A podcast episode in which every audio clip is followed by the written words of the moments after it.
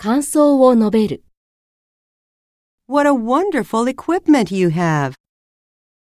You have such nice students. I don't think anybody has done this experiment. I have done something similar to this, but it didn't work. It must be tough to maintain this degree of research. How do you get the fund? Where do students usually go after graduation?